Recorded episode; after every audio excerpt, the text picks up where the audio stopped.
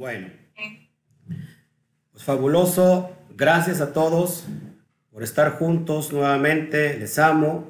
Se supone que cuando las almas están vibrando en la misma dimensión, bueno, pues se unen, se unifican. Y aquí lo que les digo, están dispuestos a seguir pelando la cebolla, eh, porque ya no hay vuelta para atrás, ya no hay espacio para echarse para atrás, sino ahora seguir adelante con todo eh, tratando de ir descubriendo o redescubriéndonos eh, en los códigos de la Torá y encontrar ahí el descanso para nuestra alma. Así que sean bienvenidos nuevamente y vamos a poner atención a esta clase que sin duda, sin duda, sin duda es la parte esencial que cada uno de nosotros como seres humanos, eh, como almas individuales, eh, buscamos unificarnos al bendito sea y solamente es a través de la verdad. No existe otra verdad más que la verdad misma. Así que de, cualquier modo, eh, muchas almas en este momento están buscando completamente eh, encontrarse con el bendito sea. Y hoy solamente lo que le quiero decir a ustedes, les vamos a dar herramientas para que ustedes puedan de alguna manera interpretar y que todo esto que estamos aprendiendo hoy nos sirva, nos sirva para que no nos podamos desviar, para que nos mantengamos eh, sanos, espiritualmente hablando, para que nos, nos mantengamos en equilibrio, que es lo que buscamos. Así que les voy a compartir pantalla. Ok, bueno, les comentaba yo que si hay que, si quieren seguirla pelando la cebolla, pues creo que sí, por eso estamos aquí vamos a explicar los cuatro niveles que hemos visto o que hemos mencionado. Hoy la promesa es meternos hasta el fondo, eh, ¿verdad? Hasta el fondo y explicar cada nivel en, su sentido práctico y entendible. Recuerden que hay cuatro niveles entonces para rápido para darle un repaso a lo que llamamos nosotros como el pardes. Eh, que se traduce como jardín, como huerto, como el paraíso mismo, donde hay secretos escondidos ahí y hay vida para nosotros. Eh, entonces, cuatro niveles. Y acuérdense que dicen los sabios que existe un quinto nivel llamado el Sot de los Sot. Peshat, Remes, Derash y Sot. Ahí tienes la herramienta necesaria que requiere tu alma para ir elevando la conciencia eh, cada día. Ese es el propósito de que conozcamos y que tengamos y que seamos críticos, eh, críticos analíticos del texto, de lo que estamos nosotros creyendo. Y creo que ahí vamos a encontrar, lejos de cualquier ideología, de cualquier dogma, de cualquier religión, vamos a encontrar la verdad. Entonces, repito, cuando quitamos las cáscaras, indiscutiblemente vamos a topar con nosotros mismos, con nuestras creencias, nos vamos a confrontar con nuestra propia eh, fe o creencia y entonces o decidimos seguir o decidimos retroceder. Pero si seguimos, recuerda que vamos a tener que quitar todo aquello que nos sirve y sin duda eso nos va a irritar los ojos y vamos a terminar quizás llorando. Bueno, antes de meterme en materia, vamos a estudiar todo lo que está aquí en estos niveles de una forma práctica. Espero que me entiendan la verdad es que esta, una, esta, esta enseñanza la di en la mañana para los de España y es una enseñanza muy profunda. Es una enseñanza que requiere de mucha atención. Por eso no se ande moviendo, por favor, siéntese, tenga usted calma, porque si no, no va a poder entender y el propósito es que usted lo vea en calma, lo estudie en calma y pueda usted discernir cada uno de estos niveles. Bueno, antes de meterme a explicar cada nivel, lo que les explicaba hace ocho días, que en el Talmud, en el Tratado Babilonia o de Babli Tratado Hagika 14.2, encontramos eh, esta historia de los cuatro sabios que entraron al Pardés. Lo voy a leer textualmente como dice el Talmud. Cuatro sabios entraron al Pardés, Ben Asai, Ben Somá, Ajer, Rabí Akiva Ben Asai vio y murió, Ben Soma observó y enloqueció, Ajer cortó las amarras y Rabí Akiva salió en paz. Aquí encontramos, amados hermanos, los cuatro niveles. Y esta es una alusión o esta es una eh, parábola a lo que cada uno de nosotros nos puede pasar. Podemos eh, morir, podemos enloquecer, podemos cortar las amarras o podemos estar en paz. Y vamos a ver los atributos de cada sabio y cómo es que solamente uno de ellos, Rabia Akiva, entró al jardín, al huerto en paz y salió en paz. En paz. Entonces, vamos a ver y antes de entrar en materia, y, entenderás por qué te quiero enseñar esto, que es muy importante para mí, y tiene que ser muy importante para tu vida, porque eh, hace alusión a estos cuatro sabios. Los cuatro, repito, entraron en el Pardés. Así que te voy a presentar uno por uno. Eh, aquí en el original, eh, el nombre de Ajer no aparece. Ajer significa el otro porque este soltó las amarras y ahorita vas a entender por qué. Pero bueno, ese es su nombre. Vamos a, meternos en materia y te voy a enseñar qué significa cada sabio en alusión al pardés, pero también aplicado para nosotros y que es, a lo mejor esto nos puede pasar si no ponemos atención. Bueno, dice que Ben, Abis, ben Asai vio y murió. Vio a Shen en el pardés, en el huerto y murió. ¿Cómo aplicamos esto para nuestra vida? Porque esto nos puede pasar a nosotros y sin duda cada, sabio representa un nivel y estamos tratando el nivel Peshat. Y dice así, que el sabio, eh, bueno, te explico la, la aplicación a nuestra vida. Acuérdense que nosotros vivimos en dos mundos, dos mundos que son paralelos, dos planos. Esto es decir, el nivel inferior que es el físico, el cuerpo, y el nivel superior y espiritual que es el alma. Esto nos enseña la Torah por donde quiera que lo veamos. En este plano material sensorial fue creado por Hashem. Todo lo que en él existe sirve como instrumento para descubrir y servir a Elohim. La esencia de la santidad es saber usar correctamente todo cuanto existe en el mundo según el plan de Dios.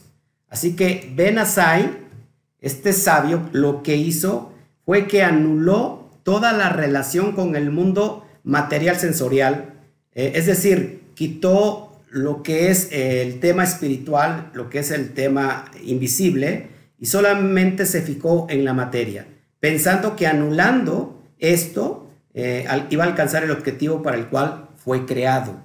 Ahora, es bien importante que así como Ben Asai obvió el potencial que surge al confrontarnos con el desafío de armonizar todos los planos y aspectos de la realidad, lo cual hace fluir la plenitud a toda la creación. ¿Cómo te explico este nivel? Cuando nosotros pensamos que todo es literal, cuando pensamos que nada está conectado con lo invisible, recuerda que hay una regla y apúntalo por favor porque te lo tienes que grabar. Dicen, dicen los sabios que como es arriba, es abajo. Y como es abajo, es arriba. Y que hay, acuérdate, hay dos corrientes paralelas eh, viviendo eh, en este mismo momento eh, lo espiritual y lo visible, lo material, lo, lo, invisible y lo visible. Así que cuando nosotros tomamos solamente el peshat, lo literal, y nos olvidamos del mundo espiritual, entonces tarde que temprano vamos a morir. Aquí precisamente se halla lo que nosotros conocemos como la religión. Las personas religiosas toman eh, la vida quitándole todo lo, que es eh, lo subjetivo, que es lo espiritual, y toman solamente la objetividad y esto nos hace morirnos. ¿Por qué? Bueno, porque la religión, la religión te lleva a, morir. Acuérdate que la religión es exilio y es esclavitud.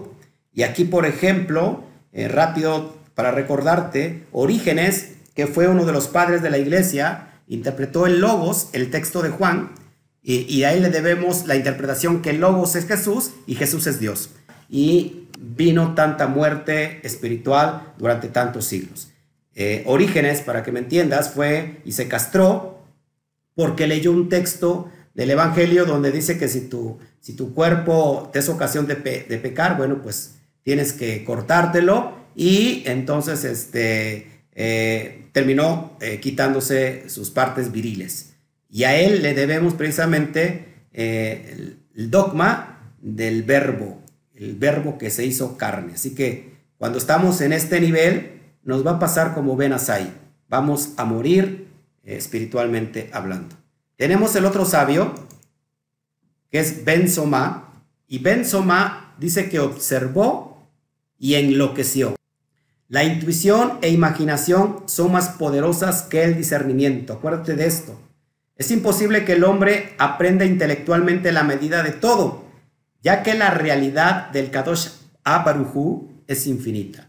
Recuerda que cuando una persona quiere entender todo lo divino con, con algo que es finito, es decir, quiere meter la infinitud en su mente finita, amados hermanos, vamos a terminar enloqueciendo. Esto no se puede hacer.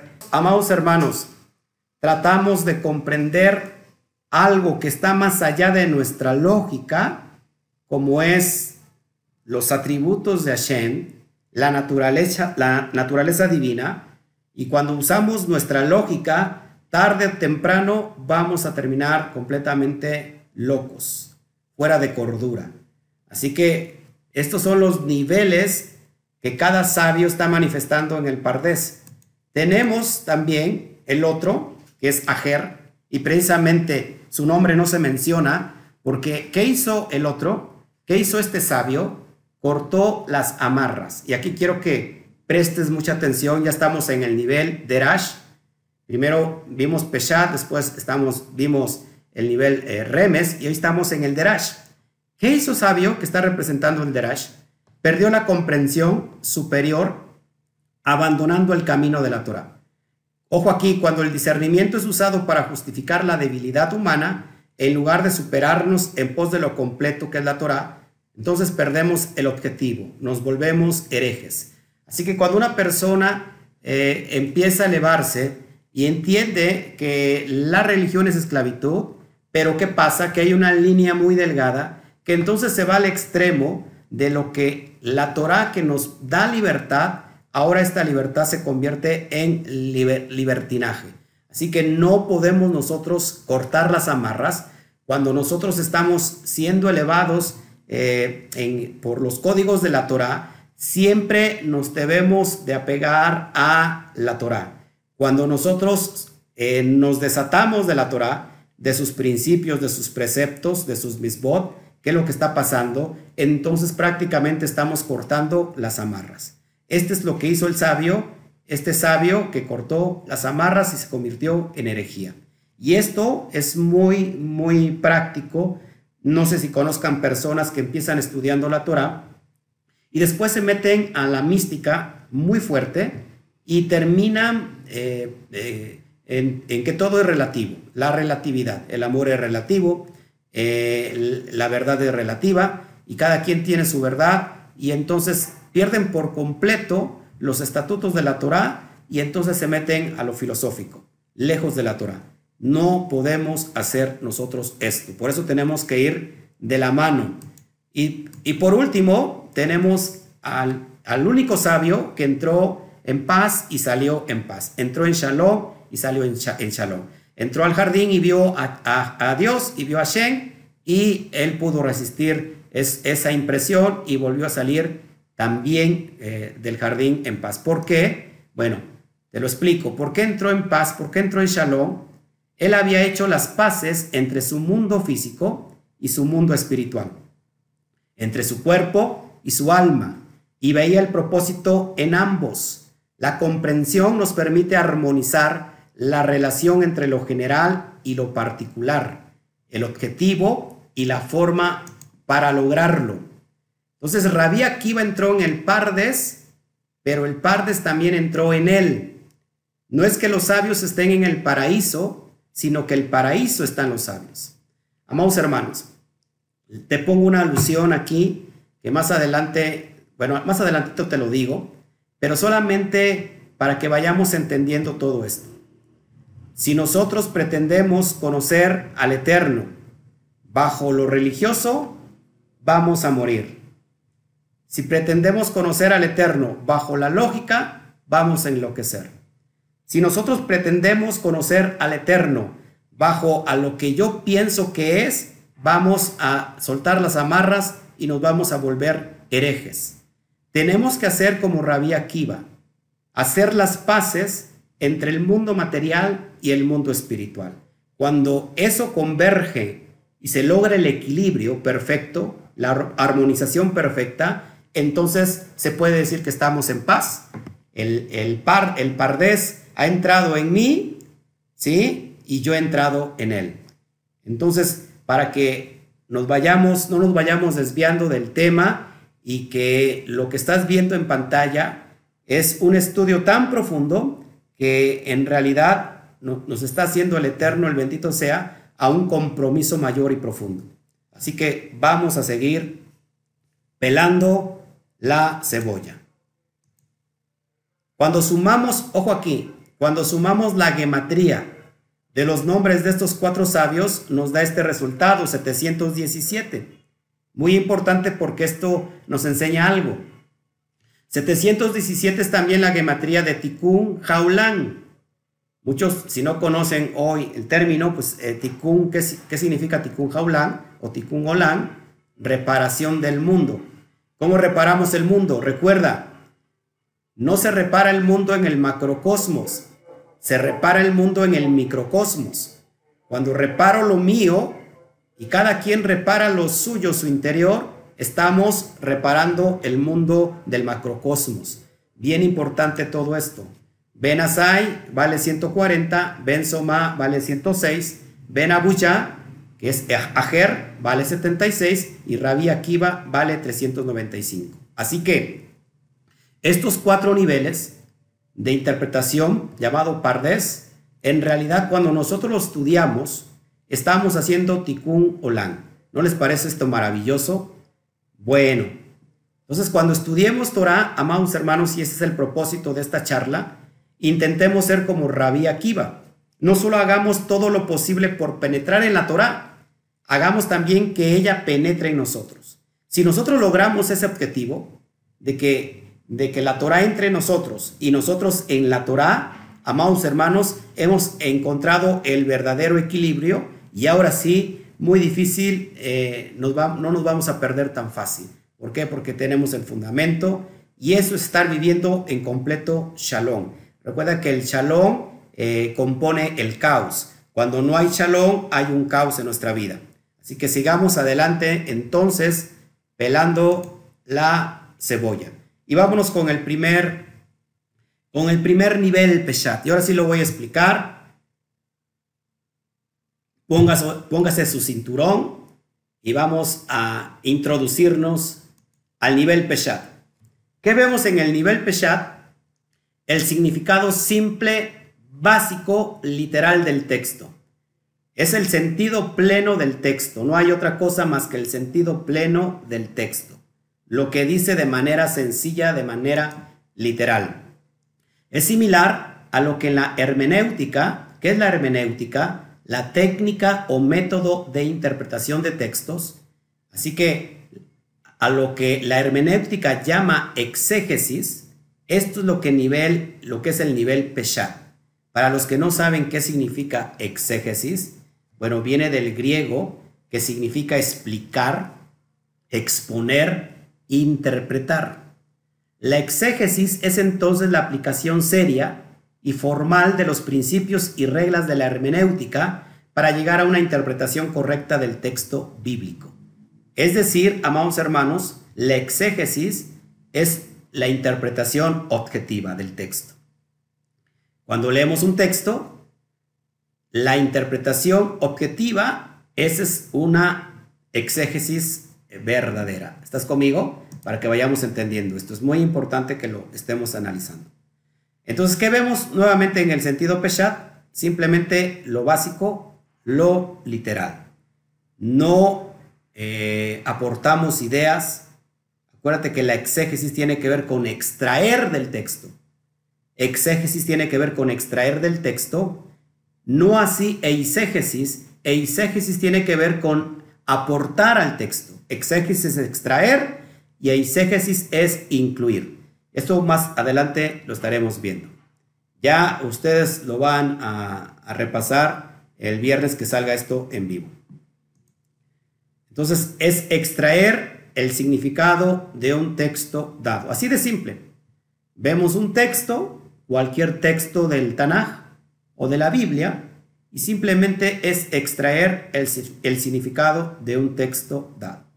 Claro que aquí entra el papel de la, de la comprensión o la exégesis de, histórico, el, contexto histórico, el contexto literario, recuerda, el, y todo lo que, lo que abunda al texto que estamos tratando. ¿Qué más vemos en el Peshat? En acuerdo con la regla exegética primaria en el Talmud, ojo aquí, de que ningún pasaje pierde su Peshat. Ningún pasaje tiene que perder su Peshat. No importa si el pasaje está escrito para poder interpretarlo en el sentido Sod o en el sentido de Rashi. Ningún pasaje pierde su Peshat. Esto nos va a mantener equilibrados a la hora de, de, interpretación. En las escrituras lo primero que se debe de buscar es el significado literal o peshat. Nunca busquemos primero el significado profundo, siempre primero tenemos que buscar el significado literal, aunque hay casos que tenemos que viajar al SOT y en el SOT descubrir el código y bajar al, significado literal, al significado peshat para poder entenderlo. Después lo vamos a explicar con mayor eh, profundidad. Después tenemos el otro nivel, remes. Aquí remes ya empezamos a interpretar. Recuerda, en el, en el, en el nivel anterior, solamente lo objetivo, algo que es básico. Y aquí encontramos y ya nos metemos en el remes y estamos ya empezando a interpretar. ¿Qué vemos en el remes o qué significa remes? La pista, la alusión, la insinuación. Es decir, que cuando vemos un texto y empezamos a insinuar que hay algo en ese texto. Eso es impresionante. Ese es el significado implícito del texto. Una cosa es el significado explícito del texto y otra cosa diferente es el significado implícito del texto, es decir, lo que está en la esencia del texto. Implican una verdad más profunda que la que se transmite en su pesha.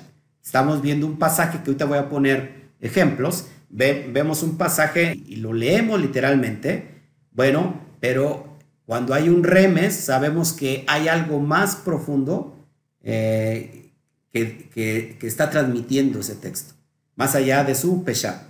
En este sentido, se esconden códigos. Este nivel hace uso de la gematría de las letras hebreas. A mucha gente le gusta la gematría porque nos conecta con un nivel eh, profundo y acuérdate que el remes es un subnivel del cuarto nivel llamado SOT. Es decir, que el remes es la puerta, el acceso de entrada al nivel SOT. A mí en lo particular me gusta ya mucho este nivel porque aquí empezamos nosotros realmente con la gematría, con la, con la transmutación de las letras, donde salen diferentes términos y, esto es impresionante porque porque nos va conectando a un mayor nivel de conciencia. Yo sé que también a ustedes les gusta mucho el remes. Vamos a poner ejemplos del remes. ¿Cómo aplicar la interpretación remes? Porque recuerda que esto es práctico. En lo literal, bueno, pues, pues no hay mucho que explicar porque es algo literal y, y quiero llevarte a la práctica porque para la siguiente semana pues va a ser un tipo examen donde vamos a, vamos poder analizar eh, textos y, que cada uno de ustedes em, eh, empiece a decir, bueno, este texto está en esta interpretación, e, el otro está en cierta interpretación. ¿Todo para qué? Para que realmente podamos interpretar bien el texto bíblico y podamos ser elevados. Vamos a traer el primer texto. Y empezamos, ¿qué les parece? Con Bereshit o Génesis 1.1. Bereshit para Elohim et Asamayim bet Aretz. Y esto lo que podría ser eh, en el texto literal, Peshat, pues leemos en el principio creó Dios los cielos y la tierra. Olvídate ahorita de Aleph Taf, ahorita te lo explico. ¿Qué podemos aportar del texto o qué podemos concluir o interpretar del texto Peshat? Bueno, solamente que, en el, que hubo un principio donde Dios creó todas las cosas, los cielos y la tierra. ¿Hay otra explicación? No, simplemente es algo literal. Pero como ya estamos en el nivel remes, aquí ya se encuentran códigos, que esto es lo que a mí me interesa y lo que me gusta. Entonces tenemos la palabra Bereshit bara Elohim et asamayim bet ares. Pero esta palabra, esta palabra que está subrayando en rojo, no se traduce. Simplemente se, se, ¿cómo se llama? Se lee, se habla, pero no se traduce. Y esto es bien importante lo que te estoy señalando ahí. Simplemente se traduce como en el principio creó Dios los cielos y la tierra, pero este término de Aleph Taf no se traduce. Aquí hay una alusión, aquí hay una insinuación. Esta partícula prepositiva que es Aleph Taf constituye una abreviatura de la Torá y del Creador dentro de su lenguaje supremo. ¿Cuál es la alusión?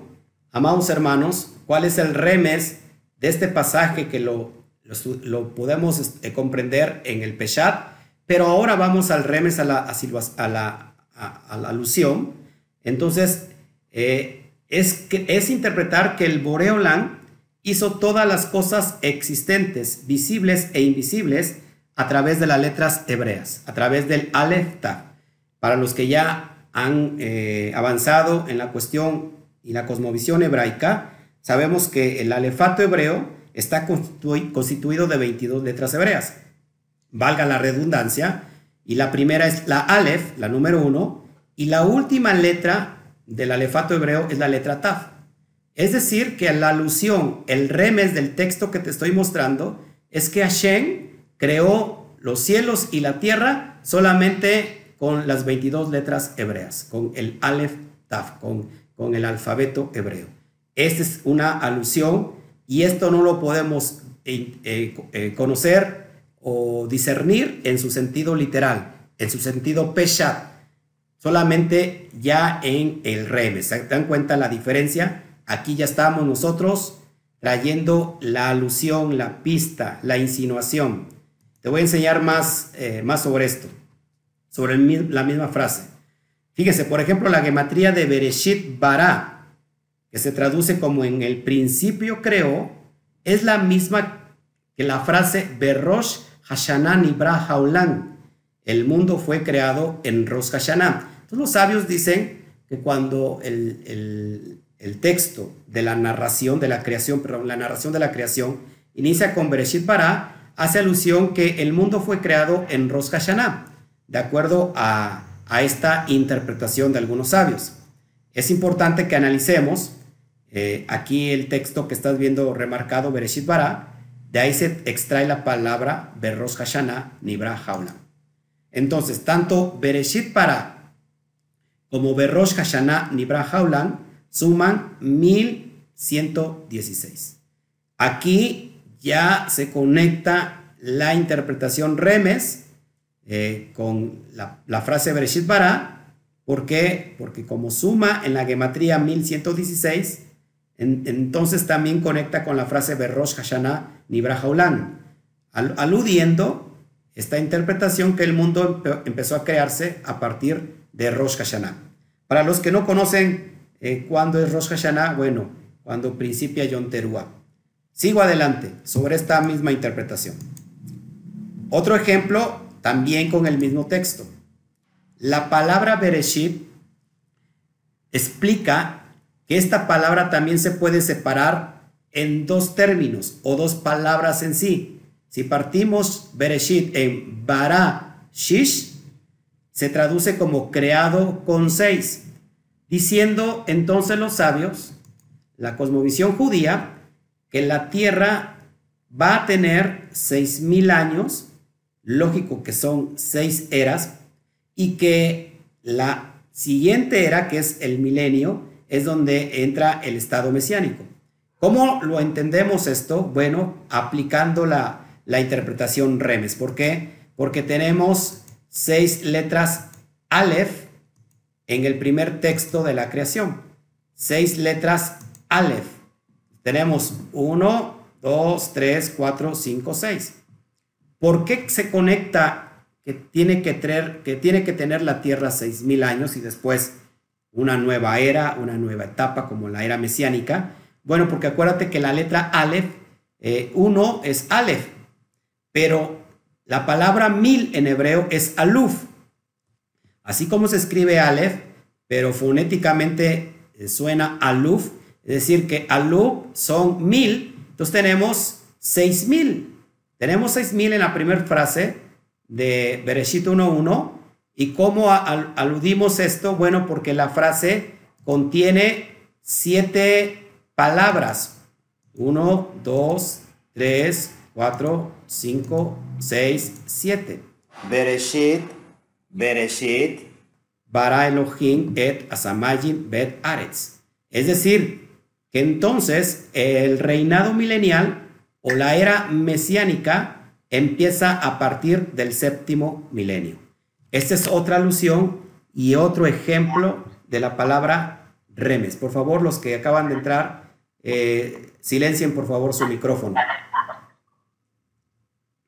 Recuerden que estamos grabando esto. Ok, perfecto. Ahí vamos explicando bien esto. Quiero traerte otro, el mismo ejemplo. Perdón, otro ejemplo con la misma frase. Estamos, recuerda, en Bereshit 1.1. Ahí tenemos la palabra Bereshit. Ahora, Bereshit la puedo dividir en dos igual. Bet, Reshit. Es, es decir, que aquí hay que el Eterno no solamente creó un, un, ¿cómo se puede decir? Un reino o un principio, sino creó dos principios, uno material y otro espiritual. ¿Cómo? Porque estoy aludiendo, estoy insinuando que en esta palabra Bereshit saco dos términos de Bereshit y Bet significa, acuérdate, eh, dos, tiene que ver con el número dos, y Reshit tiene que ver, bueno, con, con principio. Entonces, aquí hay dos principios. Estoy aludiendo sobre, eh, eh, en este mismo texto. Queda claro. ¿Se acuerdan que los que no han visto el video, el estudio de, de eh, los códigos o el misterio del Bereshit? Recuerdan que, que también la otra vez sacamos tantas palabras de aquí en una misma palabra. Bueno, esto es, eso es remes. Está en la interpretación remes. Pero también podemos sacar otro, otro texto aquí. De Bereshit podemos poner, sacar la palabra Bet, que significa casa, y Rosh, que significa cabeza, haciendo alusión a la casa de Dios, a la casa de Hashem, a la casa del bendito sea. Y dicen los sabios que aquí encontramos nosotros las llaves del palacio, las llaves para entrar al palacio de los secretos. Entonces, Podemos seguir aquí toda la tarde, esto me encanta a mí enseñar este nivel.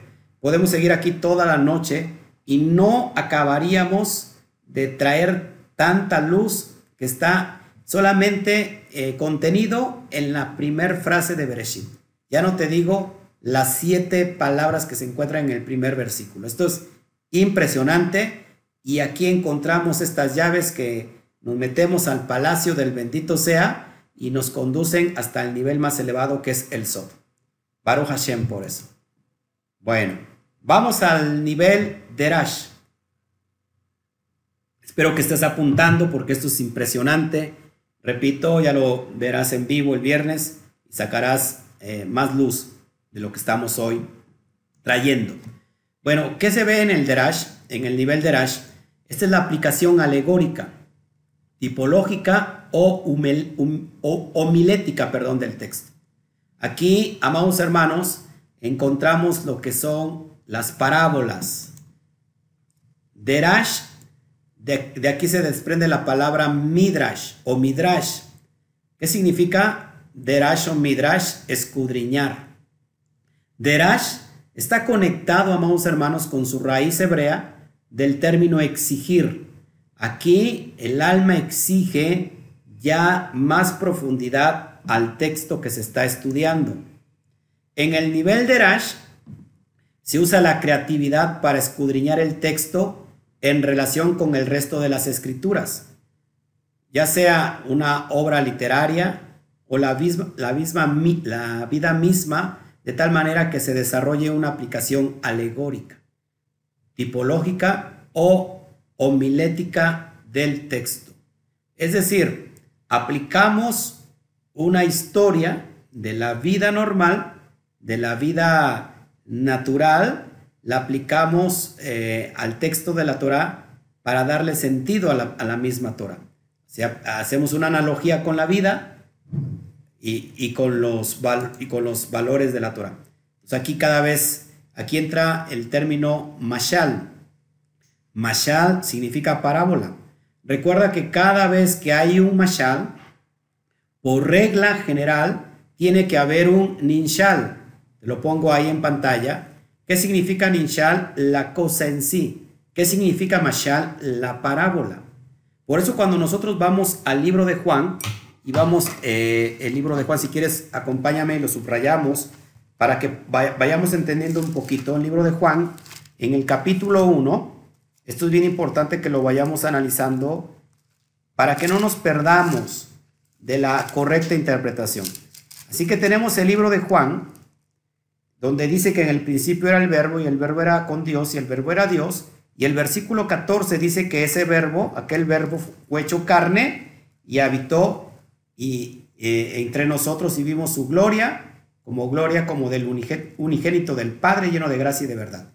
Cuando nosotros no sabemos interpretar, amados hermanos, entonces nos vamos por lo literal. Si en el, si en el versículo 1 dice que en el principio era el verbo, y el verbo era con Dios, y el mismo verbo era Dios, y aquí Juan en el 14 dice que ese verbo se hizo carne y que ese verbo es Jesús, entonces lo interpretamos literalmente y decimos, ah, mira, pues Jesús es el creador de todas las cosas y Jesús es Dios. Estamos interpretando un texto, amados hermanos, que no está para poder interpretarse en el sentido literal. del versículo 1, estamos en, en Juan capítulo 1, del versículo 1 al 5 está en mashal, en parábola. Es una analogía, es una alegoría. Del verso 6, ojo aquí, del verso 6 al verso 13 está en Ninshal. ¿Qué es el Ninshal? Lo que significa esa alegoría. Así que nosotros no podemos venir y de entrada interpretar el, versículo 14 como que Jesús es Dios. ¿Por qué? Porque nos hemos, hemos violado la interpretación de la escritura, porque hay un mashal y hay un ninshal. El ninshal no nos desvía para poder entender el texto. Juan está escrito para eh, codificarse en el sentido en el sentido de Rash. Por eso en Juan 5:39 el propio Yeshua les dice a sus discípulos, escudriñen las escrituras. Y la palabra, acuérdense, escudriñar, viene del, del verbo de la raíz hebrea dirshu, y dirshu tiene que ver con el término de Rash. Así que cuando Juan se lee en sentido literal, estamos eh, a miles de años luz de siquiera poder, eh, eh, ¿cómo se llama?, interpretar o comprender el texto.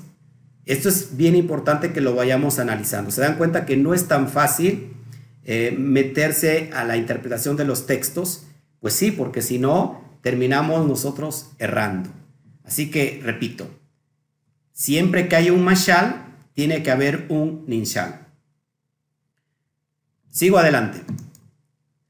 Este proceso a veces envuelve eisegesis del texto, pero debe ser constreñido por medio de tener algún fundamento en sana exégesis también. Recuerda que una cosa es la exégesis, que es extraer del texto, y la otra es eisegesis, que es introducir al texto. Una cosa es lo objetivo, que es la exégesis, y otra cosa es lo subjetivo, que es la exégesis. Así que, amados, por eso es bien importante que lo vayamos entendiendo. Yeshua predicaba en este nivel, por eso tiene que ver con eh, la preparación del discurso, del mensaje. Eh, Yeshua daba un mensaje tan profundo eh, y tomaba un ejemplo de la vida diaria común para poder aplicarla a un valor poderoso eh, algún, alguna mitzvah de la Torah. Y en ese sentido le daba, eh, repito, el sentido verdadero a la Torah, para que todo el mundo lo comprendiera. Este es un nivel muy profundo y muy difícil de poder eh, dar un mensaje. Rabbi Yeshua lo hacía de manera excepcional porque él se movía en esta dimensión. Así que vayamos nosotros aprendiendo todo esto. Importantes reglas básicas al utilizar el nivel de Rash. De entendimiento de las escrituras son estas, por favor, importante que no nos debe de pasar en el sentido de Rash. No se nos debe de olvidar. Recuerda, un entendimiento de Rash no se puede usar para despojar un pasaje de su significado Peshat. Ni tal entendimiento puede contradecir algún significado Peshat de cualquier otro pasaje de las escrituras. Recuerda la regla, ningún pasaje pierde su pesar. No importa en qué nivel estoy interpretando, no importa en a qué profundidad me estoy comprendiendo el texto, ningún nivel tiene que perder su pesar.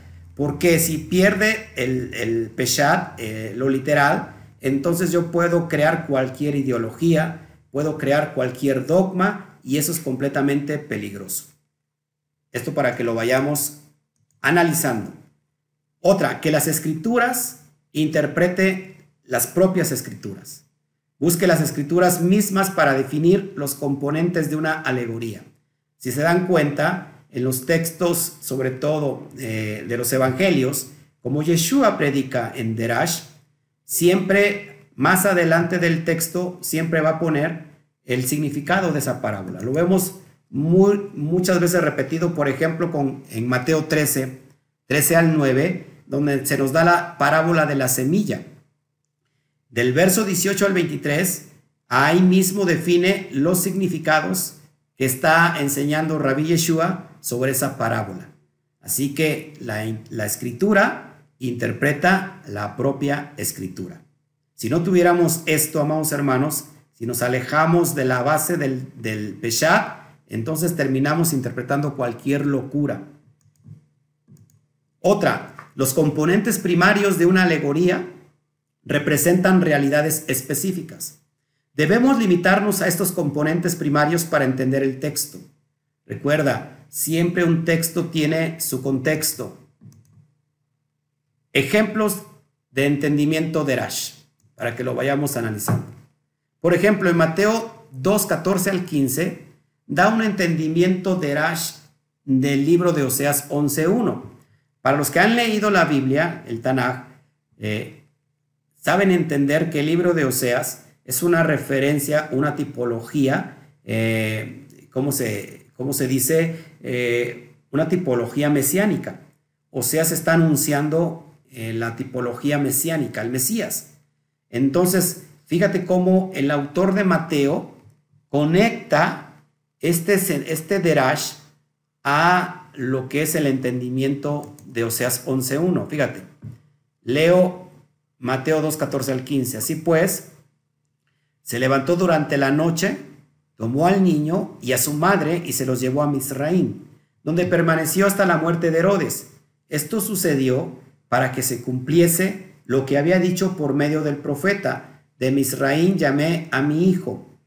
Entonces, cuando alguien está desconectado del desconocimiento, perdón, si está desconectado del, conocimiento de la interpretación de la Torah, va a entender que no hay ningún profeta que diga algo sobre Yeshua para que se cumpla de Egipto llamé a mi hijo.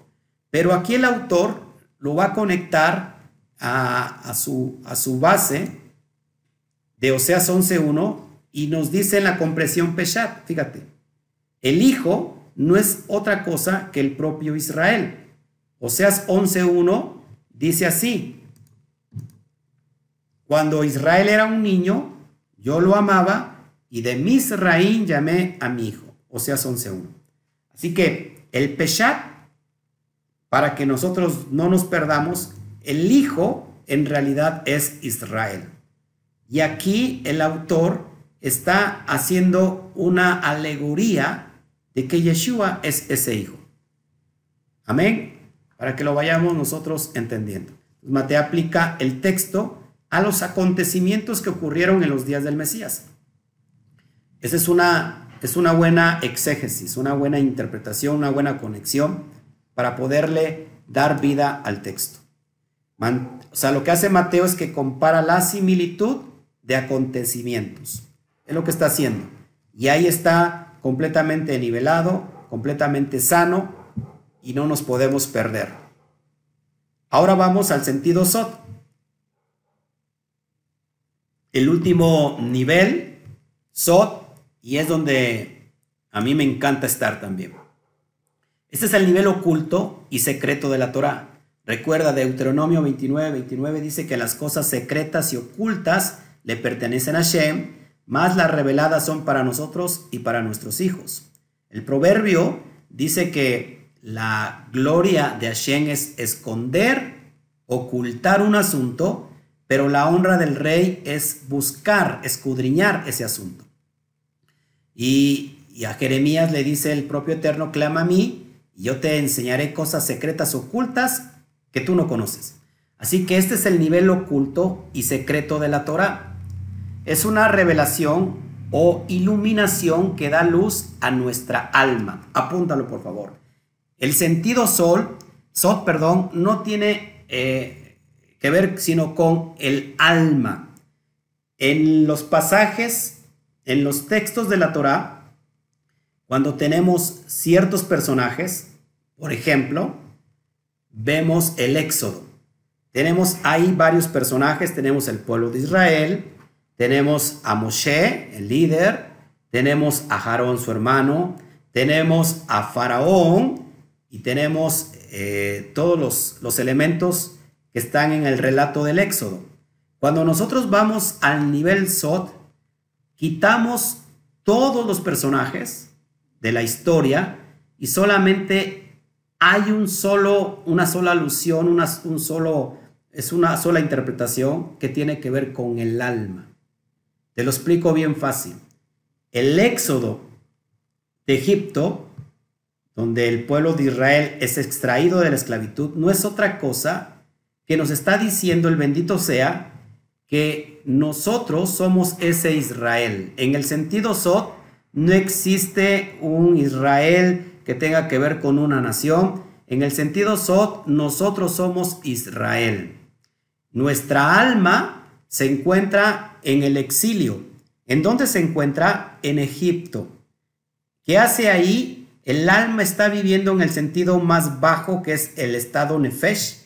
El alma nos recuerda que se divide en tres áreas en la, en la materia y en este nivel que estamos viviendo, eh, el nivel más bajo del alma es el nefesh.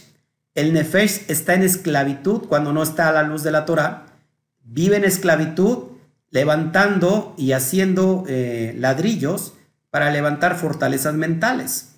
¿Por qué? Porque hay un, hay un faraón que lo sojuzga y que lo tiene como esclavo.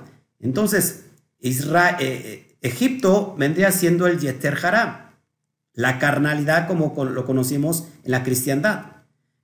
nuestra alma está esclavizado en el propio cuerpo, en el, en, la propia, en el propio Yetzer Hará, en la mala inclinación, y aparte hay un gobernante, hay un faraón, recuerda que faraón tiene que ver con el corazón endurecido, que no es otra cosa que nuestro propio corazón endurecido, que no permite que el alma se eleve.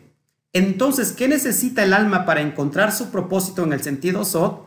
Que esta alma salga de la esclavitud egipcia, que salga de la esclavitud de Faraón. ¿Y cómo se logra eso? A través de un Moshe. ¿Quién es Moshe? ¿Qué representa Moshe? Pues Moshe representa la Torah. Cuando la Torah viene hacia nosotros, eh, es los preceptos, eh, la luz de la Torah nos saca de esa esclavitud y se va a oponer, lógico, el corazón duro de Faraón y por eso pues vienen las plagas, vienen las plagas eh, de Egipto, las, las, plagas son el rigor que llega a nuestro cuerpo y entonces esta es una, esta es una señal de que nuestra alma está siendo rescatada de la esclavitud para pasar entonces al nivel más alto que es la Neshama. El estado Neshama es el estado más elevado y se le conoce como el estado Israel. Recuerda que cuando estamos en el estado más bajo del alma, que es Nefesh, ahí somos Jacob. Jacob tiene que ver con el talón. Y aquí somos muy susceptibles a la mordida del serpiente, del Nahash. Cuando nuestra alma es sacada de ese Egipto, estamos en el nivel cabeza que tiene que ver con Israel. De hecho, la palabra Israel transmutado nos da la palabra Roshli. Y Roshli significa mi cabeza. Esto es en el sentido Sod, de, de la profundidad del alma. Aquí ya no hay nada que tenga que ver con religión, nada que tenga que ver con dogmas. Todo lo que es dogma, repito, todo lo que es religión, eh, indiscutiblemente es exilio. Acuérdate que la palabra exilio, o la, si la palabra eh, exilio tiene que ver con la palabra golá, cuando nosotros estamos eh, esclavizados, estamos en el, eh, en, el término golá, que significa exilio. ¿Qué necesitamos en el exilio? El Aleph. El Aleph es lo que nos viene a sacar de ese exilio y cuando a golá le añadimos la letra Aleph, nos da la palabra geulá. Geulá significa redención. Así que en el exilio lo que nosotros necesitamos es la redención del bendito sea. En ese sentido, amados hermanos, es el nivel secreto, es el nivel SOT. Cuando nosotros conocemos esto, en realidad descansamos de tanto dogma, de, tanto, de tanta enseñanza religiosa que lo único que nos hace es desviarnos de nuestro propósito. Les digo algo que me, me pareció muy bueno, se los voy a reproducir, lo que yo escuché, para que me puedan entender. El alma y el cuerpo es como la alusión de el jinete y el caballo.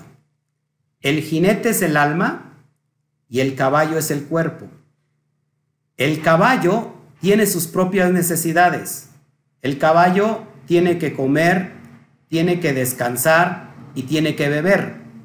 Al caballo no le importan las necesidades del jinete. El caballo lo que quiere es satisfacer sus necesidades. El jinete, que es el alma, tiene que dirigir al caballo y es el que le da el propósito. Es el que dice, yo voy a ir a determinado lugar y es el jinete que, que, que va dirigiendo al caballo. Ahora, cuando el alma está en esclavitud, es el mismo jinete montado en ese caballo y dejando que el caballo vaya a la deriva, vaya como él quiera sin propósito, sin nada. ¿Cuál es eh, lo que yo te quiero enseñar aquí con la referencia del alma y el cuerpo? Que tienen que encontrar un nivel, un equilibrio. ¿Por qué? Porque el jinete es el alma y, está dirigiendo al caballo que es su cuerpo. También el, jinete le tiene que dar también de comer, descansar y de beber al caballo. Porque si no, entonces se moriría el caballo. Lo que les quiero enseñar es que en el nivel SOT encontramos lo que Rabí Akiva encontró. Es buscar el equilibrio entre el alma y el cuerpo. ¿Para qué? Para que lleguemos a, ese propósito que el Eterno nos dio. Entonces, esta capa final de sentido es secreta.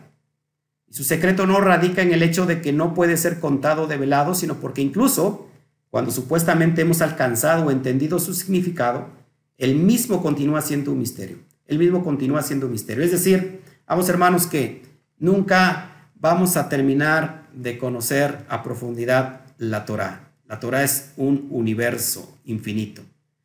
Recuerda esto, hay 600 mil maneras de entender el Peshat, 600 mil maneras de, de, entender el Remes, 600 mil maneras de entender el Derash y 600 mil maneras de entender el Son. Es lo que dicen los sabios de acuerdo a las familias totales que salieron de, Egipto. Amén.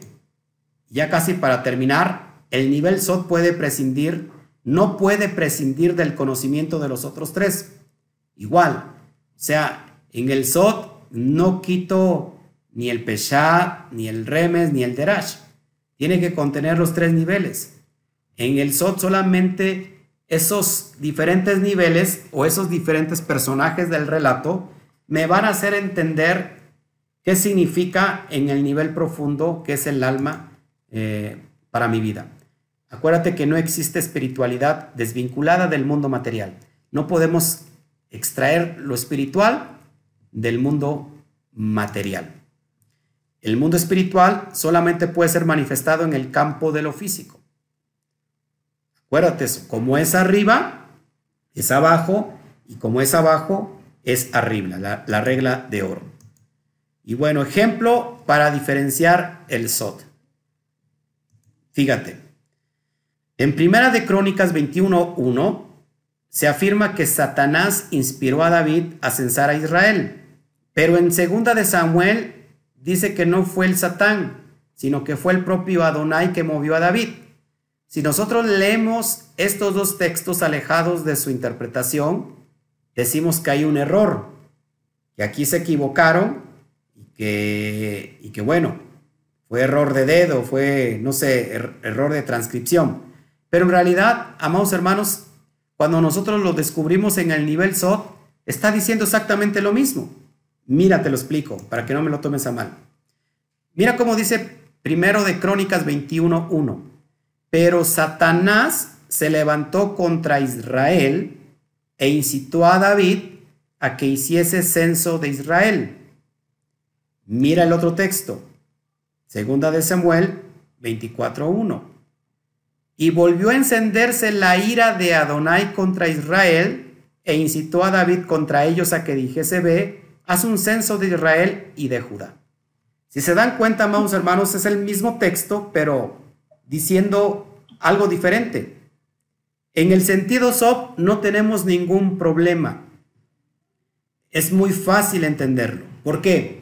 Porque recuerda que el Satán, bueno, para entender esto, recuerda que Adonai, el bendito sea, tiene tanto la parte derecha como la parte izquierda.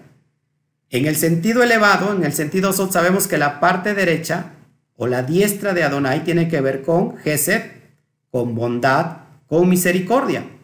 Pero en la parte izquierda está el juicio y el rigor del propio Hashem. Así que si leemos primero que Satanás se levantó contra Israel, pero en el texto de, segundo Samuel dice, y volvió a encenderse la ira de Adonai.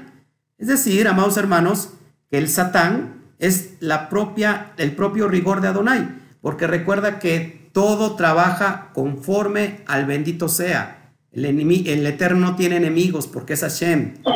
Y si tuviera enemigos, pues no fuera, no fuera el Todopoderoso.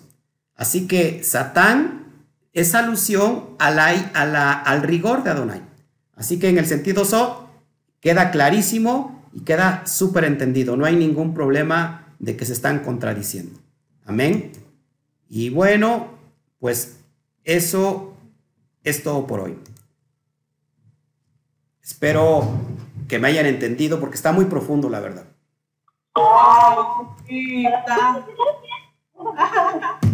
tremendo, tremendo. Muy profundo. Amén, la verdad que. Profundo, sí, demasiado profundo. Demasiado para mí. Ahora, levante su mano, por favor, el que quiera preguntar y vamos a dar, este, vámonos por orden. ¿Quién quiere preguntar?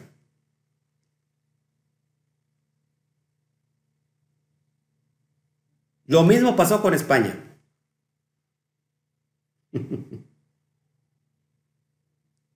Necesitaría ver la enseñanza unas dos, tres veces, porque está tremenda esa enseñanza yo nada más veía como el hermano Juan Carlos le hacía así, luego todos así, así.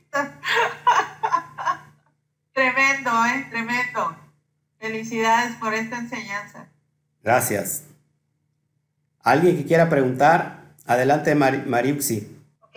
Bueno, mi pregunta literalmente, si la creación sabemos que fue dada en seis días y y se interpreta que es 6.000 años. No sé si de pronto me voy a salir un poquito del tema. En, en este tiempo actual, el que vivimos, ¿verdad? estamos entrando, estamos al término, estamos a la mitad de estos 6.000 años, de lo que son este milenio, para poder entrar al milenio de, de Yeshua. ¿Sí? Estamos a 10 años, prácticamente, casi. O sea que estamos ya para entrar a la era del, del séptimo milenio, del, del- de los 7000 años. Ya muy, muy pronto.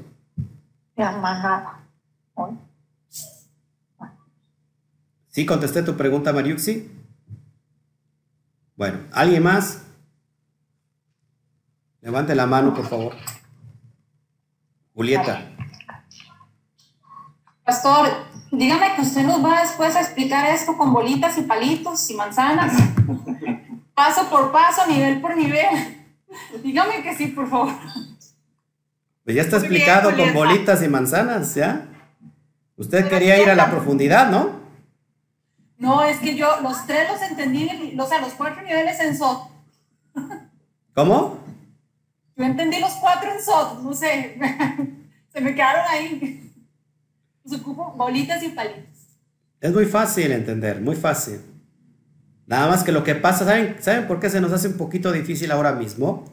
Porque nosotros mismos estamos batallando con las cáscaras. Se nos están removiendo todas las ideas aquí de lo que conocimos, lo establecido, y no nos queremos confrontar a nosotros mismos. Por eso se nos hace difícil, pero la verdad es que es demasiado fácil.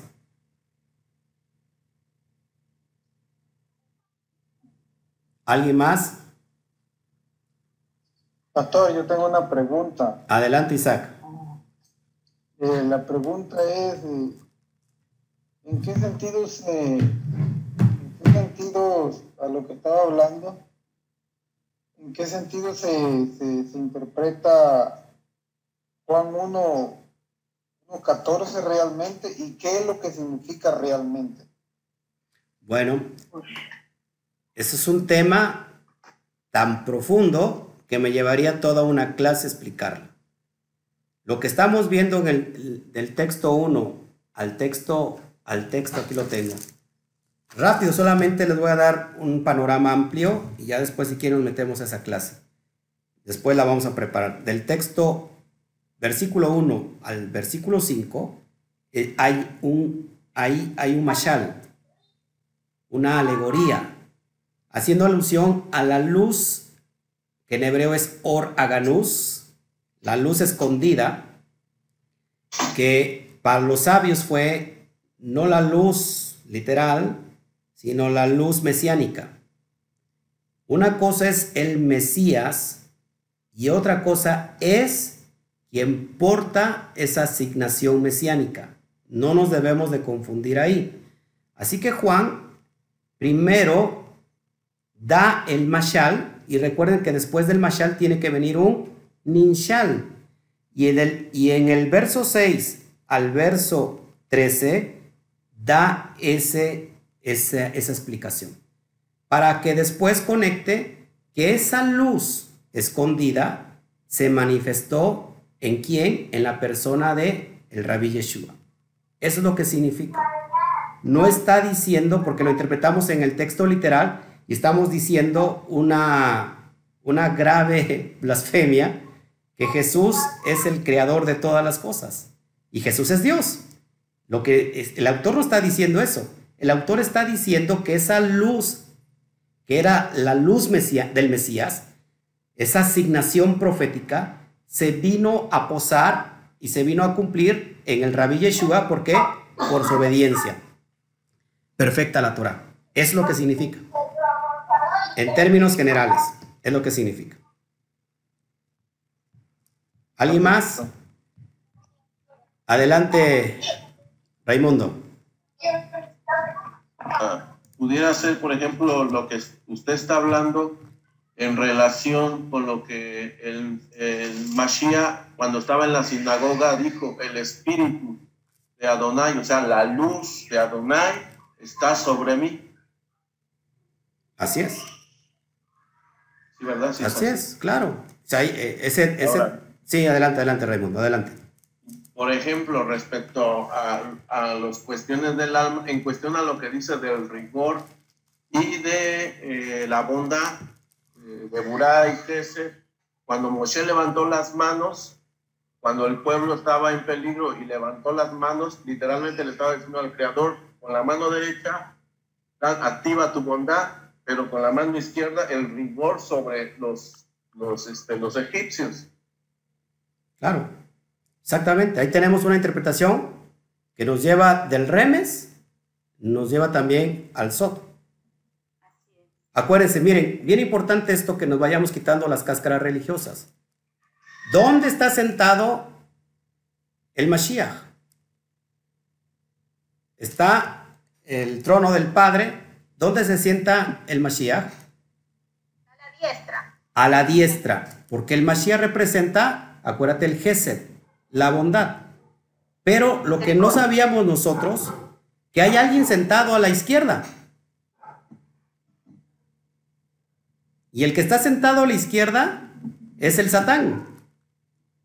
Es el rigor. Cuando digo el Satán, olvídense de ese personaje mitológico de Agudo. Sí, sí, de, con cuernos y... No, no, no, olvídense de eso. El Satán tiene que ver con el rigor. Por eso mucha gente no sabe. Por eso el autor de Hebreos le, le está dando el mensaje a los hebreos que conocen de todo esto que estamos explicando ahora. Y por eso el autor de Hebreos dice y enfatiza que el Mashiach está sentado a la diestra. Porque no sé si han escuchado el término Metatrón. Término Metatrón, que muchos lo dicen, Metatrón es Yeshua. Aquí hay un grave error, porque Metatrón, Metatrón se sienta a la izquierda. Así que Metatrón, de alguna manera, es el rigor. Pero para, nos, para que el autor de Hebreos ya sabía que había acá un gran problema de, de, de ¿cómo se llama?, de, de comprensión, por eso enfatiza que el Mashiach es el que se sienta a la diestra. Así que tanto la diestra como la siniestra cumplen un propósito. Uno es el, el, el Gesed y otro es el rigor. Adelante, este Raimundo, habías levantado la mano. Adelante.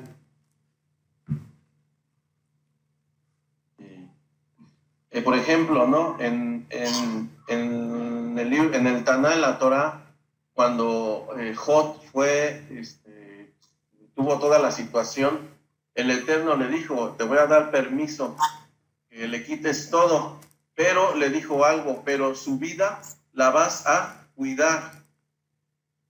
Es algo impresionante cuando él le dice, "Oh, te voy a dar permiso.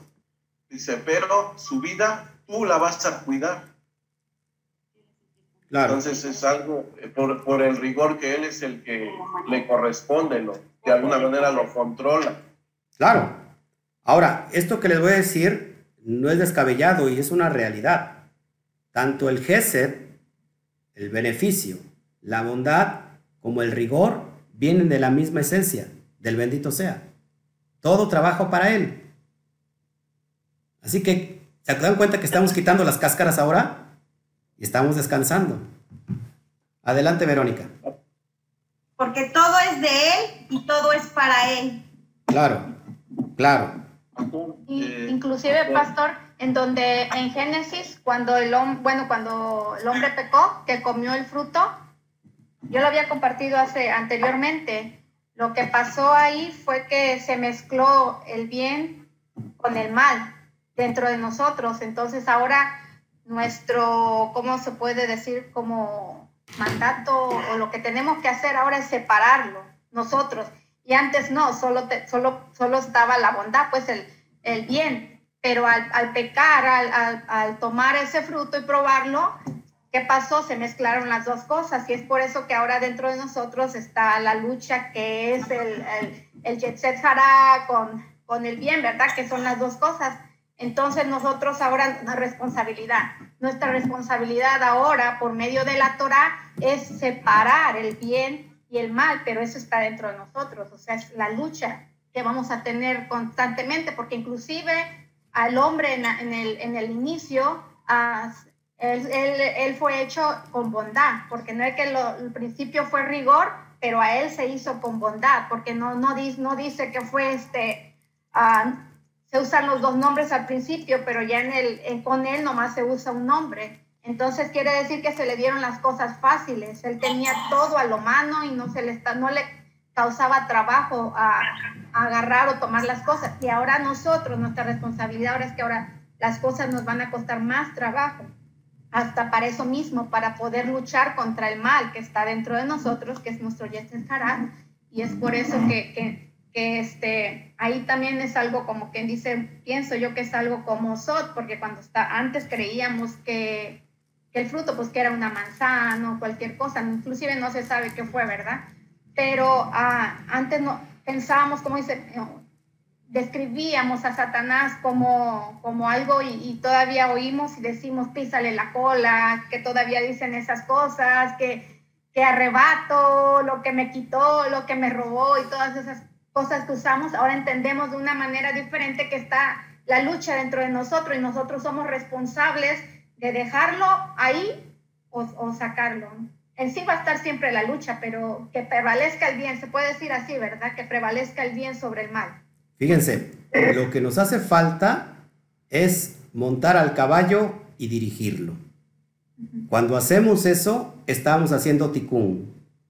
¿Por qué? Porque ahora nos toca rectificar lo que precisamente el primer Adán vino a descomponer. Y tenemos el ejemplo de Yeshua rectificando el, mal, trayendo el bien, y ahora nosotros imitamos al propio Yeshua y tenemos que hacernos responsables de nuestros propios hechos, de nuestros propios actos. Cuando decimos es que el Satán tiene la culpa, terminamos siendo irresponsables porque ya le echamos la responsabilidad de algo que nos toca a alguien más y eso por un momento funcionó, pero tarde o temprano caemos en el mismo hoyo. Pero cuando decimos yo tengo que componer, yo soy responsable de componer lo que yo he echado a perder, ahí estamos montando el caballo y lo estamos dirigiendo. Es el alma dirigiendo al cuerpo. Para encontrar un equilibrio. El, el ticún es encontrar el equilibrio, ¿verdad?, entre el cuerpo y el, el alma. Porque sin el caballo tampoco podemos avanzar. Amén. Yes, pastor, Sí. eh, ahí, por ejemplo, eh, analizando esto, eh, ahí nosotros tenemos que tener el dominio de nuestro cuerpo y no que nuestro cuerpo domine nuestra alma. Claro. Sí, porque el caballo a veces es salvaje. Así es. Así es. Así de fácil es. ¿Ven qué, qué fácil es quitarse todo ese peso de culpabilidad, de religioso? Y, y eso nos hace estancarnos. Así que vamos avanzando, bendito sea. Adelante, el hijo de Ruth. Sí, Eh, verá, topando a sí mismo, también estaba, tenía en mente lo que habló Verónica con respecto al, al del conocimiento del bien y del mal, ¿no? Inclusive eh, el- en el mismo se nos dice que el Eterno puso a ángeles ahí guardianes, ¿verdad? Para que no, no, no se introdujeran mucho más allá donde les fue permitido, porque si no iban a tener la vida eterna, ¿no? O sea, bien, no sé, me dice también, a lo mejor puede ser que hasta hayamos sido creados verdaderamente hasta para esa vida eterna, pero por el hecho de la desobediencia, ¿no? No, no fuimos, fuimos creados para tener una vida eterna desde el principio, porque si no, entonces eh, Él no hubiese puesto esas guardas en el huerto.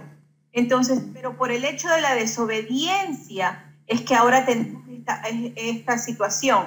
Por eso la inclinación al mal pareciese cosa impresionante, pero por, por nuestra mala decisión de nuestros propios pensamientos, de nuestras propias situaciones, nuestras voluntades, de darle verdaderamente rienda suelta a esas voluntades, es que nos encontramos con situaciones, con dificultades. Cuando ese ticún a lo que lleva al Padre, ese reconocimiento, esa rectificación, esa humildad, ese de humillación también ante Él, de reconocimiento quién es Él, es lo que debería ayudarnos y es lo que el Padre igual nos lo está dando a través de su Torah, porque de lo contrario no lo hubiese hecho. O sea, eh, analizando todo esto que usted ha dicho, eh, bueno, nos falta, creo a todos, a mí me falta el hecho de ir añadiendo, ir desglosando las palabras con respecto a estas 22 palabras hebreas, nos van a ir llevando a algo más. Eh, es lo que a mí me está pasando en este momento. De hecho, el Padre simplemente nos quiere, nos quiere pues para que nosotros luchemos mismos, como en la para allá que va a venir ahora. La para allá habla mucho de esa parte.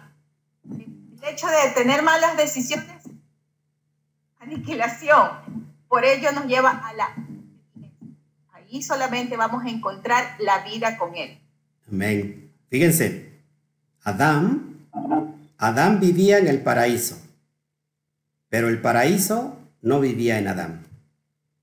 Esa es la gran diferencia. ¿Cómo encontramos shalom? El paraíso, que nosotros vivamos en el paraíso, pero que el paraíso también viva en nosotros. Cuando somos obedientes a los preceptos. A ver, adelante, hijo. Ya me había pedido la, Buenas noches. Me llamo Gabriel. A ver. A ver, este, Ruth, si, me puedes eh, decir lo que dijo. Tu pregunta es que por qué tenemos que obedecer la Torah para que no haya rigor. Ah, bueno, porque ella misma es, es bendición, ella misma es eh, bondad y claro está que si nosotros no comemos bondad, entonces esa bondad nos abandona. Y no porque el Eterno nos quiera castigar. Dios no es un Dios castigador. Dios es un Dios bendecidor.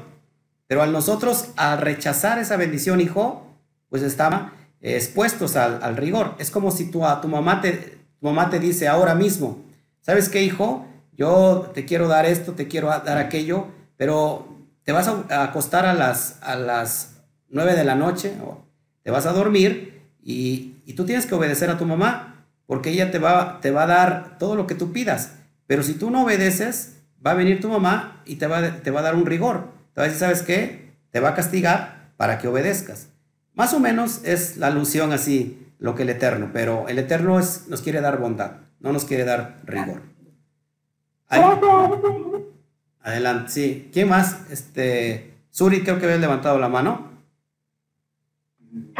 Sí, este, pastor, pues fíjese que eh, ya eh, viendo un poquito más sobre los cuatro niveles, a mí me ha funcionado así. Por decir, en el nivel chat, la herramienta que nosotros necesitamos realmente ahí es conocer toda la Biblia. O sea, si no has leído la Biblia toda, no, no vas a poder como que eh, Mm, saber eh, en, qué, en qué libro está esta historia, esta parábola, ¿no? En el remés es sí o sí realmente saber las letras hebreas y empezar este, a, conjugar letras, verbos, palabras y todo para poder entender la gematría, hermano, porque si solamente usted nos habla de, de la gematría, que sumamos y restamos y esto y aquello, y si no, no tenemos una una eh, idea del, del, idioma hebreo, realmente no vamos a pasar de ahí. Entonces, para poder yo entender su, su, sus, este, sus sus estudios, a mí de verdad sí me sirvió mucho el, el, este, el estudiar lo que es este, el idioma hebreo para poder entender las cuestiones de la gematría. Y aquí obviamente pues también utilizo herramientas básicas como los diccionarios Strong, porque usted habla mucho de, ah, mira, pues esta letra es alusiva y está en, entalado y esto, y a veces uno se queda y dice, híjoles, pero ¿de dónde lo sacó? en, la cuestión del Midrash, este, yo la verdad, pues, yo sí investigo un poco y sí, cuando no, no encuentro eh, eh, como que le falta un poco a lo que a mí me han dicho, a lo que yo, a mí me han enseñado, entonces sí me voy a los Midrash y es como que una idea como que me complementa y cuando yo veo a sus parashas o sus estudios, es cuando viene el SOT, baja el código.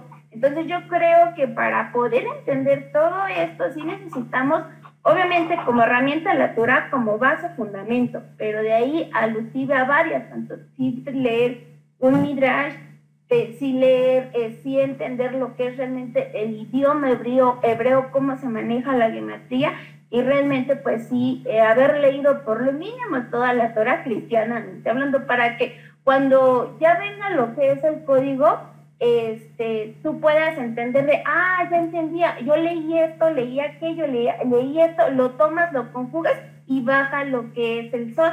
A mí me ha servido así y en cuestión a lo de Adán y Eva, este, yo, enten- yo entiendo y lo leí que, la- que el Eterno cuando hizo al hombre lo hizo con la capacidad del discernimiento entre el bien y el mal. En la creación del Edén hablan de dos árboles, el árbol del conocimiento del bien y el mal y el árbol de la vida. Entonces, si nosotros tenemos la capacidad de discernir entre el bien y el mal, y si hacemos el bien, obviamente por ende tenemos nosotros el pase directo a ese árbol de la vida, pero del árbol de la vida eterna. ¿Qué fue lo que pasó con Adán? Pues no hizo lo que tenía que hacer como el bien hizo el mal y obviamente fue destituido y no tuvo esa vida eterna, porque ahí, ahí, ahí fue como que el fruto que, que, que el Eterno les dio es, yo te voy a dar ese fruto, que es la capacidad de discernir. O sea, tú sabes, eh, la Torah, tú sabes que, que esto es bueno y esto es malo, y sabes a dónde te conlleva. Tu decisión es tuya. Entonces, a mí en cierta parte, eh, llevarlo así, con estas herramientas, a mí me ha servido muchísimo entenderlo así, porque en, cuando yo me congregaba, este, el, el pastor me decía, no, pues no te metas ahí, no le haces esto, no le haces aquello, y yo decía, pero ¿por qué? Si yo, yo, yo siento que hay algo más de... Y no me quedaba con las cosas que me decían por qué, porque en mí, en mí estaba de, no, no es correcto, no era su ser, no era su, su hablar con su pensar y con, y con lo que él hacía, o sea, como que no concordaba. Y cuando uno empieza a investigar, a mí así como que este plan a mí me ha funcionado y me ha funcionado de manera en que yo pueda entender a usted su- sus estudios, sus parashas. Amén. Amén. ¿Alguien más que quiera participar que no haya participado? Adelante, Juan Carlos. Ahorita te doy la palabra a Karina, permítame. Bueno, le damos la palabra a Karina porque ya había levantado la mano. Primero a las mujeres. Adelante, Karina. Sí, no, que yo estoy totalmente de acuerdo con la muchacha que acaba de hablar porque siento yo que para entender yo me quedé así, wow, ¿verdad? Porque este, solo el primer parte de, Génesis, tantas cosas, ¿verdad? Y, y sí, siento yo que para poder entender bastante hay que aprender el idioma, porque si no, entonces no, no, se, no se va a lograr, porque si uno no sabe, como dice ella, los verbos y la que significan las letras y todo, uno, pienso yo, ¿verdad? Que le va a ser más, mucho más difícil. Y después estoy de acuerdo con ella, a mí también me pasaba eso, que digamos, yo quería saber más o quería leer otros libros adicionales y me decían, no, no, usted para qué va a leer eso, usted para qué va a leer eso, no es necesario, si no están dentro de los libros de la, que están en la Biblia, no tiene por qué leerlos. Y la verdad es que no sé, siento yo como que le cortan las alas a uno, en cierto modo. Es, eh, lo que quería era eso, decir que, bueno, y que yo en cierta parte apoyo lo que ella hizo, porque, este, ya para mí sí, sí siento, de hecho, es- estaba averiguando por ahí a ver que uno tiene que aprender el idioma, porque si no, y yo ahora sí va a tocar aprender un idioma. Recuerden que cada vez que nosotros nos introducimos, que tenemos que ver los ejemplos que les puse con los sabios. Tenemos que ser muy cuidadosos. Eh, podemos morir, podemos quedar locos o podemos volvernos herejes. Tenemos que tener mucho cuidado. Por eso es importante que, que, los, los estudiantes tengan un maestro y el maestro hace la función de cuidarles. Así que esta es mi, mi responsabilidad. Amén. Bueno, ahora sí, Juan Carlos. Adelante, Juan Carlos. Pastor, eh, yendo un poquito al, al Edén, eh, cuando, cuando Adán desobedeció, ahí se apartó, digamos, de la relación con el nombre de la misericordia, la gracia y la bondad, y se acercó más al, rigor, al juicio. Ahora yo, y, está bien, ¿no? llevándolo yo al drash, a mi vida, cada vez que yo desobedezco, me alejo del nombre de la misericordia y la gracia y me acerco a, al rigor, a, a la justicia de Dios y cuando me arrepiento hago arrepentimiento otra vez, me, me acerco al nombre de la bondad y la misericordia, así más o menos sería el, el vivir diario de, de nosotros. Sí. Más o menos, y a ver. En realidad, lo que estás haciendo es una interpretaci- interpretación SOT, no un derash. Es decir, estás aplicando el, a tu alma.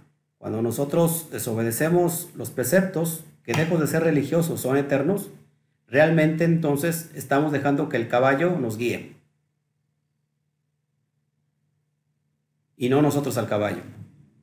¿Alguien más? Los que no hayan participado. Adelante, Joseph. Ah, una, una observación que yo he tenido eh, respecto a todo esto es de que desde un principio nos, nos dio esa libertad para, para elegir. Después de que nos dio la libertad de elegir entre el bien y el mal, y se, se equivocó el primer Adán, no, vino después el, ¿cómo se dice? La, la oportunidad para que nosotros nos, este, nos volviéramos otra vez a Él. Nos mandó después, nos mandó a Moisés, nos mandó a, David, nos mandó a, a, a va- a varios más. ¿Para qué? Para que nos enseñaran que nosotros estábamos caminando mal. Ahora, volvamos ahora a, a nuestra era. Es lo mismo está pasando ahorita.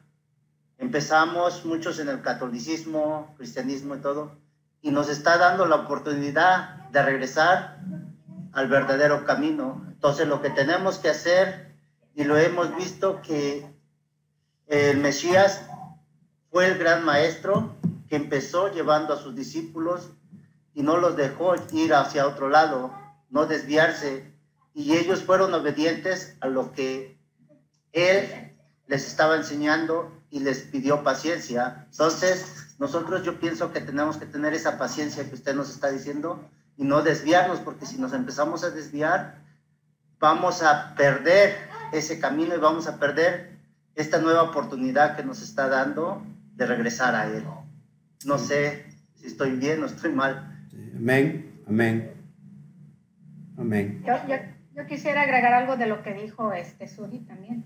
Ah, es verdad que él, él nos dio la capacidad para, en el inicio, para decidir, pero había una diferencia. Ella que dice que ya estudió hebreo, ¿verdad? Porque yo ya ve que le platiqué que estoy estudiándolo, pero en bíblico. Es algo bien difícil, es algo ah, bastante profundo y difícil, y no creo que aprendiendo hebreo vamos a poder entender las escrituras. Eso no es verdad porque yo tengo desde febrero y no he podido avanzar del versículo 1 y ya voy en la clase 11 y no porque yo quiero avanzar, sino porque hasta ahí me lleva mi maestro. Y él dice, nos dice siempre, no vaya más allá. Cuando alguien se quiere adelantar porque es rabino, los judíos son así y uno se, se somete. Pero cuando es un pastor quizá no lo queremos hacer, queremos ir siempre más adelante. Yo, si yo les platicara mi testimonio, yo, usted ya lo sabe de dónde vengo yo, lo que yo fui, lo que en el cristianismo, a dónde anduve, qué tanto he hecho en mi vida. Cuando yo, ven, yo llegué a raíz a esto, yo volví a nacer. Y yo hasta a veces le digo a, a- al Eterno, le digo, no sé ni orar, porque a veces tengo hasta miedo de orar, porque entre más conozco, más temor entra en mí yo no tengo el deseo de saber más ni ir más allá porque me están cerrando algo. No se trata de que te cierren algo, porque si realmente conocemos al Eterno, sabemos que es soberano, ¿verdad? Él es del bien y del mal. Y dice que nada pasa sin su autorización, ya sea que Satanás ah, lo mandó él o no lo mandó, le permitió o no le permitió. Quiere decir que si Dios pone a alguien para que nos ponga un, una línea y no pasemos, no es porque yo quiero ir más allá, es porque eso que yo quiero ir más allá es algo dentro de mí, que es un Yetzer Hará, que no he vencido y se llama rebeldía, que fue lo primerito que hicimos en el inicio. Eso fue lo que hizo la mujer. Fue y tomó el árbol porque dijo que quería, se, se le, se le se deleitó, codició ser como Dios. Y eso es lo que pasa en el ser humano y la tenemos esa lucha todavía. Queremos ser más y queremos ir más allá de lo que ya sabemos y más allá de lo que podemos o lo que, como dice ahorita lo acabamos de ver, de lo que podemos ah, sostener o, o ver. Ah, nosotros tenemos que ir paso a paso, poco a poco. ¿Por qué? Porque este, si nosotros queremos ir más allá, quiere decir que todavía tenemos un Yetzer Harat muy fuerte dentro de nosotros luchando y estamos en rebeldía. En, en el judaísmo, eh, los estudiantes no se rebelan. Inclusive cuando salen de viaje le tienen que pedir permiso a su, a su rabí. Si hacen algo le tienen, y no le da la bendición, el rabino le tiene que dar la bendición para hacer todo y se le pide permiso para todo. Muchas, nosotros queremos ser bendecidos, empecemos por lo poco. Inclusive hay un versículo bíblico que dice que en lo poco me fuiste fiel y en lo mucho te bendeciré. Ocupemos la palabra primero para hacerla primero nuestra y después nuestra, sí, sí, llevar a la práctica, ¿verdad? Como decimos en, la, en la Biblia, como está en el Nuevo Testamento. Eh, nosotros tenemos eh, la oportunidad ahorita mismo de discernir, querer más allá, ir más allá de lo que queremos o empezar a ir poco a poco. El hombre quiso ir más allá, se le dio la capacidad para decidir, pero no lo tenía dentro de él. Ahora sí está dentro de nosotros. Eso fue la diferencia en Génesis 1, como dijo Suri. Sí es cierto, teníamos el discernimiento, teníamos la capacidad para decidir, decidir qué hacer con lo bueno y lo malo, pero el, ese no estaba dentro de nosotros. Ahora está dentro de nosotros. Nuestra lucha es esa, constantemente orar para que el Eterno nos revele cuál es ese Yetzer que voy a vencer en esta etapa. Y eso es lo que nos lleva de nivel a nivel. No es el conocimiento que tengamos de tanta Biblia, tantas cosas. Porque yo les digo, yo, yo lo que estoy aprendiendo a, en hebreo no me, no, me, no me va a ayudar a poder entender algo si Dios mismo me va a bloquear. ¿Me entiende? Creo que es uno de los puntos de vista que, que, yo creo que debemos de aprender es el paso a paso. Si queremos ir más allá, queremos hacer, pero cuando nosotros queremos ir más allá, quiere decir que nosotros decimos que tenemos más capacidad que la otra persona, ¿me entiende? Pero es una de las cosas que tenemos que aprender en, mi, en mi punto de vista, yo, yo le comenté a usted que yo estudié mucho en el cristianismo y sabía y así, daba estudios y estaba a hablar en público bastante, hacíamos estudios en, en línea por la iglesia eh, y, y ahora me pongo nerviosa.